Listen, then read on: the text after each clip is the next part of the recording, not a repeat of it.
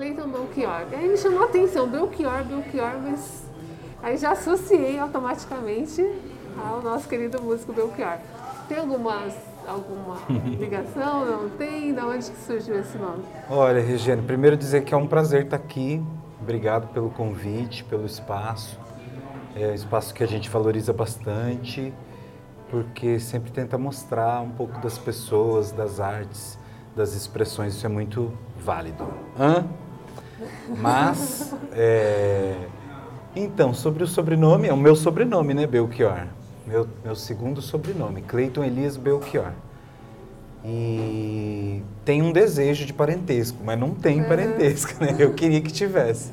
Já fiz lá nossas buscas, mas não tem nenhuma relação assim não, a não ser a relação pela admiração da música, da arte que Belchior deixou pra gente, que é um legado incrível e que vez ou outra a gente faz questão de homenagear e de lembrar por conta da beleza, da relevância, da importância.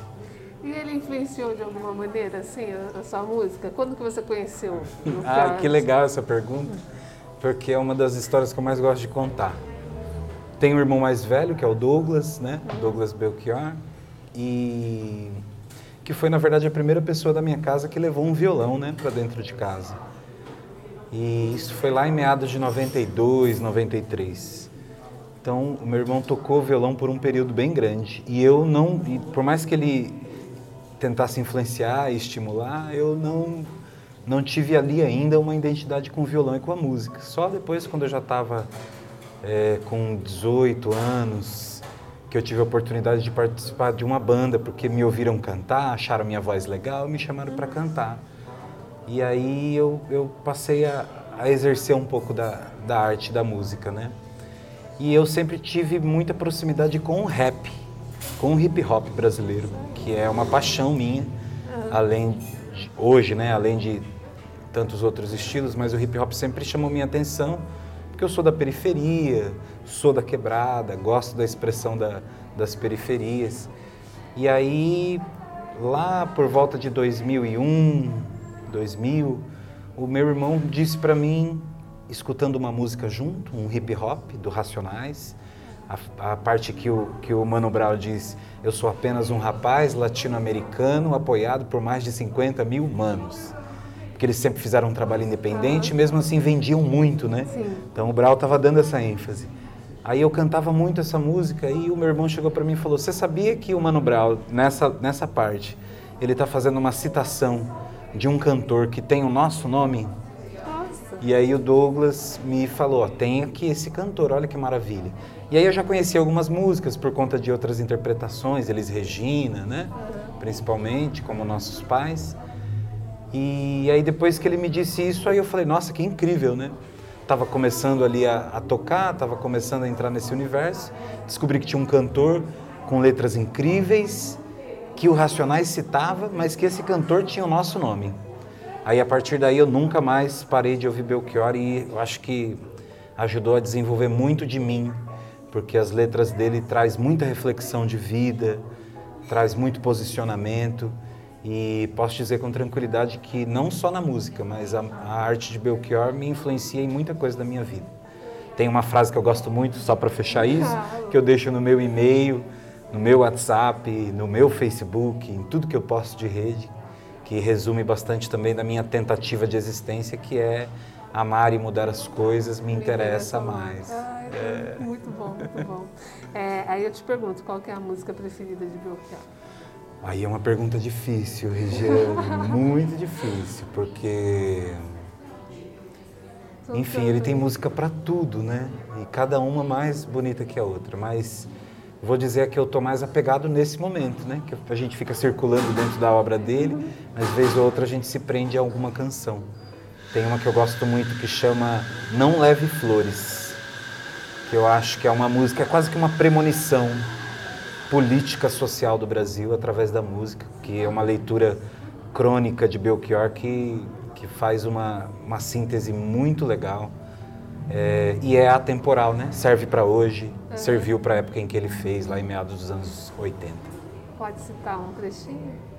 É, se ele tivesse com o violão aqui, gente, Já eu ia. falaria, canta pra mim. Canta. Mas não.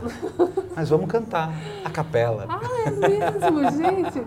É, eu lembrei de sábado agora. É, tá vendo? Ah. Dá pra fazer, né? Canta então. Ele era, ela, ela começa assim. Não cante vitória muito cedo, não, nem leve flores para a cova do inimigo. E as lágrimas dos jovens são fortes como um segredo, podem fazer renascer um mal antigo. É uma preciosidade. Escutem, escutem Belchior, não leve flores. Muito bom. Eu ia perguntar, o que você tem ouvido ultimamente? Olha, incrível, né? Tipo Porque assim, nesses momentos a é, gente tem aquela- perguntas incríveis aqui. Verdade. Aquela música que você fica voltando. Aquela. tem aquela, né? Tem. Vamos repetir, repetir. Eu tô voltando um álbum inteiro ultimamente, viu, Regiane? É, que é de uma banda que eu já conheço há algum tempo, mas às vezes demora, né, pra gente Demora. engatar, pra gente realmente assimilar tudo. E hoje eu tô muito frenético escutando o tempo todo, que é Baiana System. Baiana System. É que estilo de música? Baiana System é uma mistura espetacular. Para quem não conhece, vai conhecer também. Baiana System é um grupo baiano que mistura ali a linguagem do sound system, daqueles bailes de rua que montam aqueles paredões de som e eles ficam brincando com recursos eletrônicos e um MC, mas com todo um gingado baiano. Então eles elaboraram um álbum que mistura várias expressões, eh, vários estilos, na verdade, musicais, vários ritmos musicais, eh, e conseguem imprimir ali uma, uma assinatura muito forte deles, né? Tem um discurso social bastante aguerrido, eh, uma musicalidade surpreendente, justamente pela mistura do que tem de melhor da Bahia, da percussão, da guitarrinha baiana, de Dodô e Osmar, e mistura com sintetizadores, com a percussão baiana. Então isso traz um, um- uma mistura muito gostosa de ouvir. Assim, Estou ouvindo sempre, porque é reflexivo, é, é muito animado, muito animado. E foi um dos últimos shows, se não o último, foi o último show que eu vi antes da, de ter decretado a pandemia no Brasil, já ainda no carnaval de 2020. E desde então não paro de ouvir, quase dois anos. Como que foi a experiência sua com a política? Assim como a, né? Se candidatou. É, eu, eu estive candidato na- nas eleições de 2020, mas o, costumo dizer que a política é a nossa vida, né, Regiane? Então, assim, o meu envolvimento com a política na prática mesmo, militando politicamente, é, vem desde os meus 14 anos, quando a gente montou na escola em que eu estudei, de ensino fundamental e médio, Laci Lenski Lopes, em Poá, a gente montou um grêmio estudantil.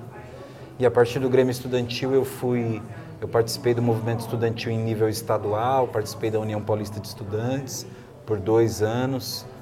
E desde então a gente, na minha cidade que é Poá, montamos a União Municipal dos Estudantes de Poá, o MEP, que hoje revive com outras pessoas, uma juventude linda e incrível.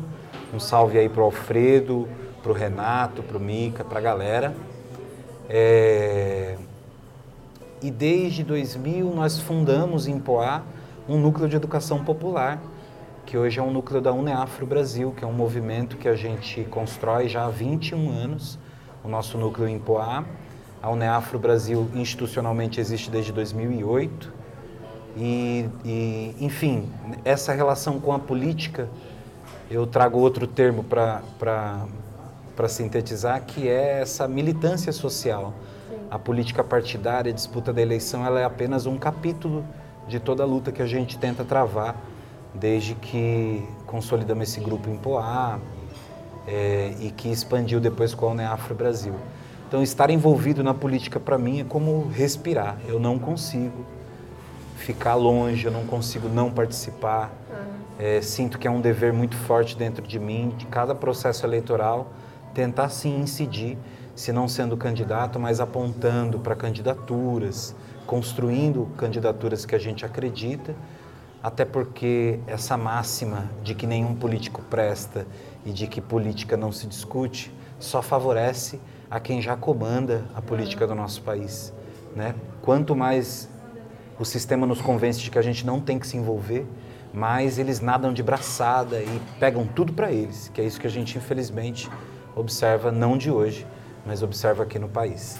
Então, para mim, esse envolvimento com a política ele é essencial mesmo, literalmente essencial para minha vida. É, a política para mim é viver. Então, é, não consigo ficar longe, Rigério, não consigo. Quando, eu, quando eu canto, eu estou fazendo política. Assim. E quando eu estou fazendo política, eu também entendo que é uma forma de arte.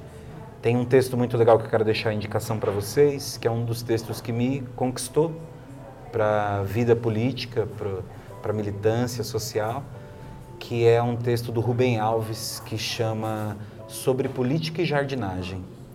Ele faz uma, um paralelo muito legal com o jardineiro e o político.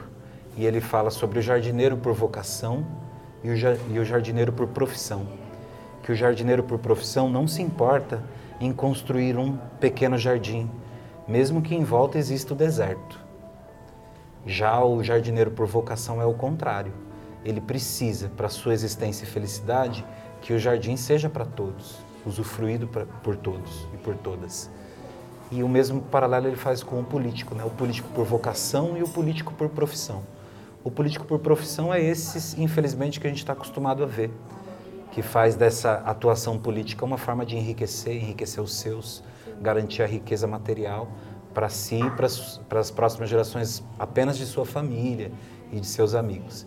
E já o político por vocação entende, já que política vem lá do grego polis, né, que é de cuidar da cidade, cuidar do que é comum, é, o político por vocação ele precisa para existir, para viver, construir uma sociedade, consertar uma sociedade para que ela sirva e atenda a todas as pessoas. Então essa é, essa é um pouco do que me move politicamente e artisticamente. Nessa associação, quais os tipos de trabalho vocês desenvolvem? A Uneafro Brasil ela é um movimento social é, do movimento negro brasileiro, uma expressão do movimento negro brasileiro. A gente começou é, com um cursinho pré-vestibular, na intenção mesmo de inclusão jo de jovens da periferia, não só negras e negros, mas jovens periféricos, para que se preparassem e conseguissem ascender, ter acesso a, a, ao mundo universitário, à vida universitária. É, e a partir dessa tentativa de inserção dos jovens, a convivência comunitária nos finais de semana no nosso cursinho, no nosso núcleo, é, daí se derivou várias possibilidades de atuação do movimento. Então hoje a Uneafro Brasil tem mais de 40 núcleos espalhados por São Paulo, Bahia e Rio de Janeiro. É, e Minas Gerais, quatro estados, né? mas concentrado bastante aqui em São Paulo. E além de reunir núcleos de educação popular para auxiliar ali jovens da periferia, negras e negros da periferia, a alcançar o nível universitário, faz preparação para concursos, enfim, diversas preparações, não tem idade.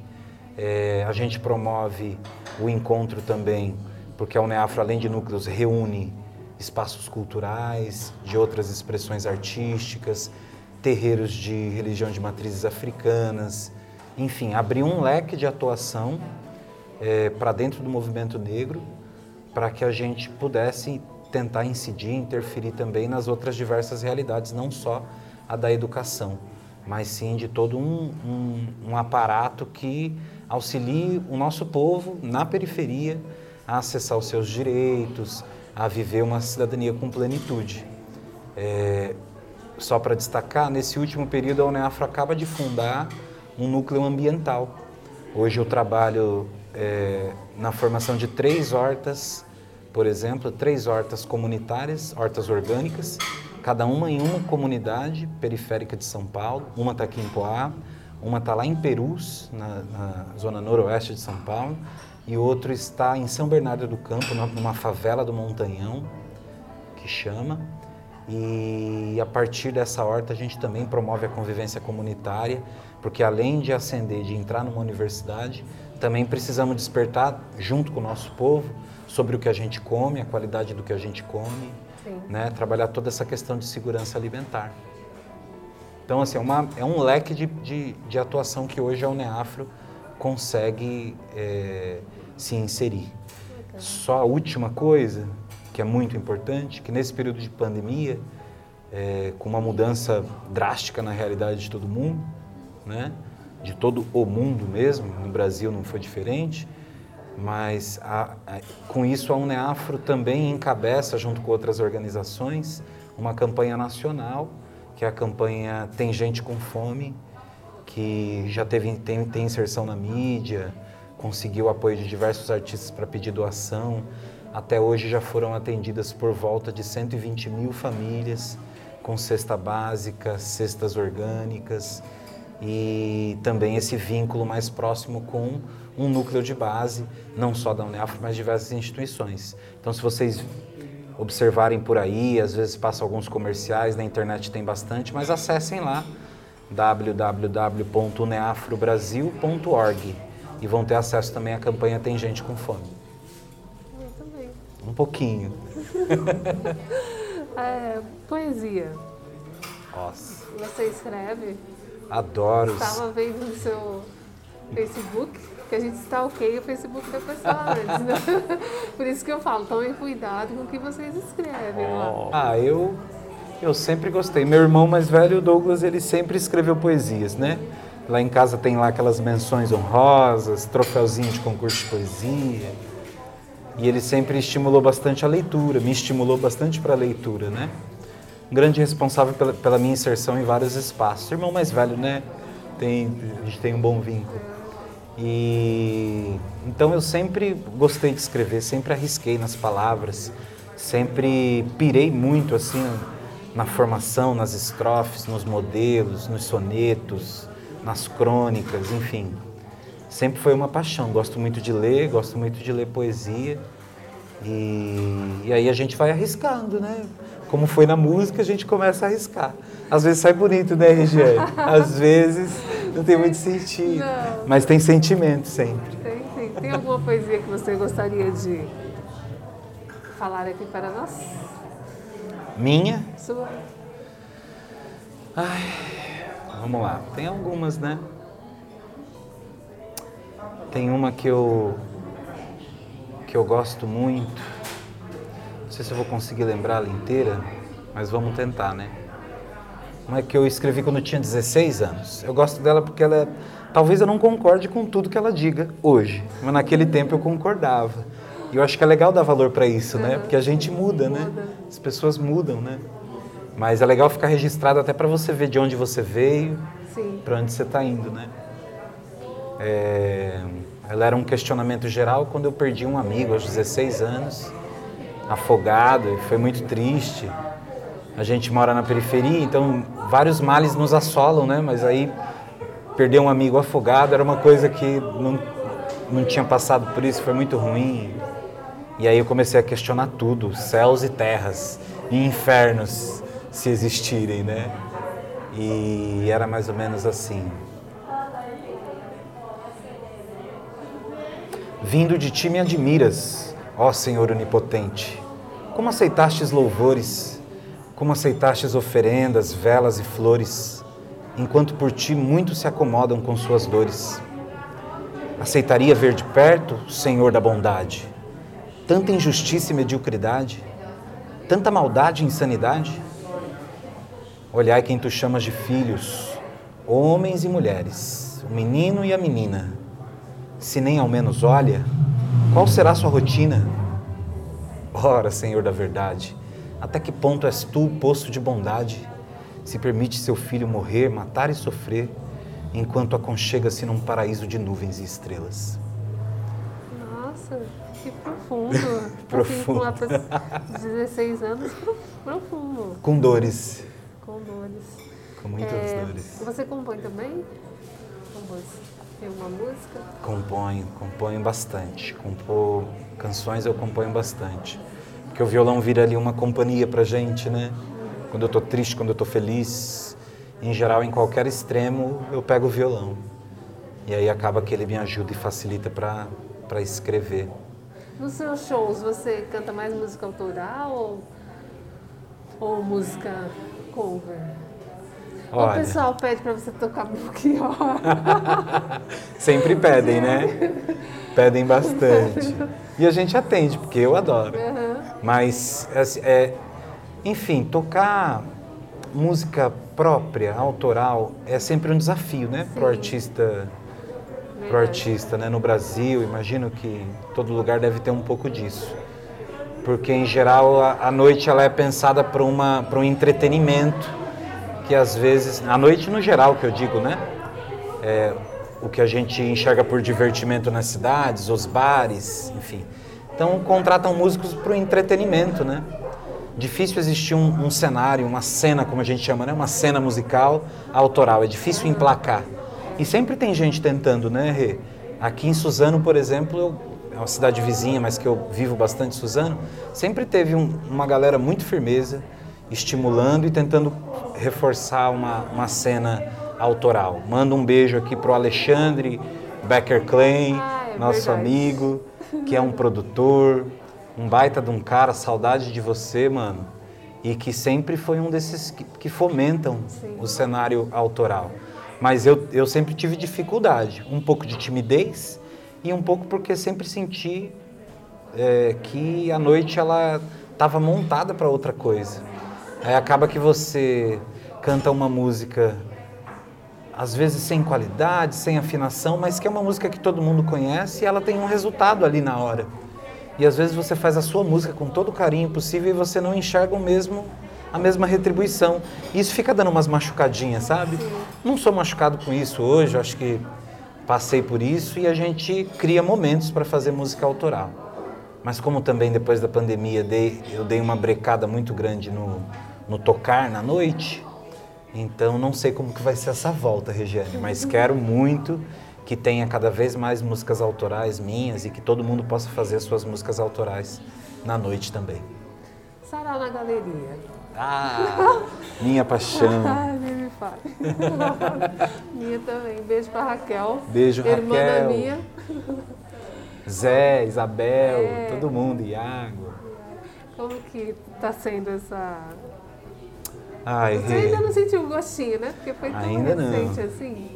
Olha, vou dizer que o gostinho. Mas o convite já tava rolando há um tempo. É, o gostinho eu já senti porque eu acompanho o Sarau da Galeria e participo há muitos anos, Aham. né? Nunca consegui ter uma assiduidade, ir todo mês assim. Já vivi longe daqui, a gente vai e volta. Os compromissos às vezes nos impedem de fazer tudo que a gente quer. Mas eu já senti esse gostinho. Eu tô querendo agora é me esbaldar. Ah, o gostinho a gente sente, mas eu quero me esbaldar. Então não vejo a hora da gente poder ter encontros presenciais para fazer aquele sarau da galeria que sempre foi maravilhoso e tentar contribuir um pouco com isso, né? Porque é para isso que a gente se coloca. A Raquel e todo mundo, muitos queridos, queridas, por muita gente, por mim principalmente. E agradeço demais por poder fazer parte do time também e vou tentar contribuir com tudo que a gente tem e com um pouquinho que a gente busca fora também. Tem duas músicas que eu gosto muito do Belchior, né?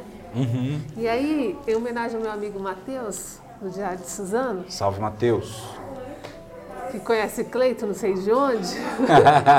eu falei, ah, eu vou no, no- O Cleito vai cantar. Aí ele falou assim, ah, o Cleito canta, canta. e aí eu mostrei a música pra, pra ele, comentários a, a respeito de John. Ah, É uma música que eu gosto muito. Se você puder cantar uma palhinha. olha, Matheus, essa é pra você então. Ó, não vai entender literalmente, tá, Matheus? Porque a música já começa com uma frase que afasta, né? Saia do meu caminho, que eu prefiro andar sozinho. Deixem que eu decida a minha vida, a minha vida. Não preciso que me digam de que lado nasce o sol, porque bate lá meu coração.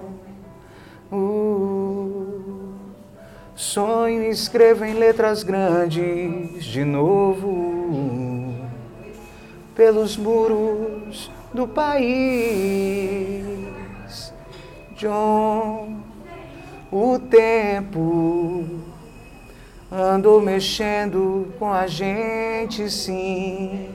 John, eu não esqueço. A felicidade é uma arma quente, quente, quente. Matheus, pra você. É uma arma quente? Demais, não é? Ela corta, ela queima, ela te modifica, ela te remolda. Acho que felicidade é revigorante, refundadora. Felicidade é despertar, é sempre quente. sempre quente.